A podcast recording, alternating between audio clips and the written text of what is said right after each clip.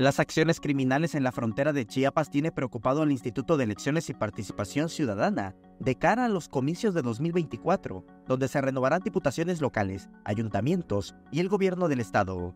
Sí, claro, preocupa porque si no, pues, ¿qué Estado de Derecho tendríamos entonces?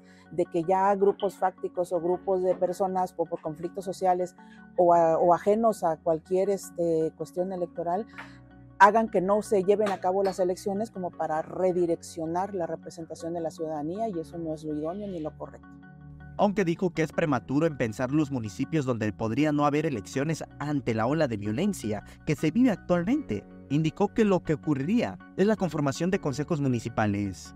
Lo, que corresponde conforme a derecho es que si no, hay elecciones o por alguna razón se, anulan esas elecciones y queda firme eh, esa, esa nulidad, el Congreso tendría que convocar a elecciones extraordinarias, pero de momento a que eso se desarrolla, el Congreso tiene que eh, designar consejos municipales. La presidenta provisional del IEPC indicó que desde ahora se comienza a trabajar bajo las previsiones necesarias y comunicó que por la violencia, algunas actividades preparatorias ya comenzaron a ser modificadas.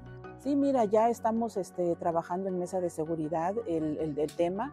La última que tuvimos la semana pasada nos informaron que pues igual ese día habían habido algunos bloqueos y algunos hechos violentos que nos, que nos, nos obligó a tener que realizar la sede de Motocintla en carácter este, virtual para las personas que iban a aspirar, que aspiren a ser integrantes de los consejos distritales y municipales.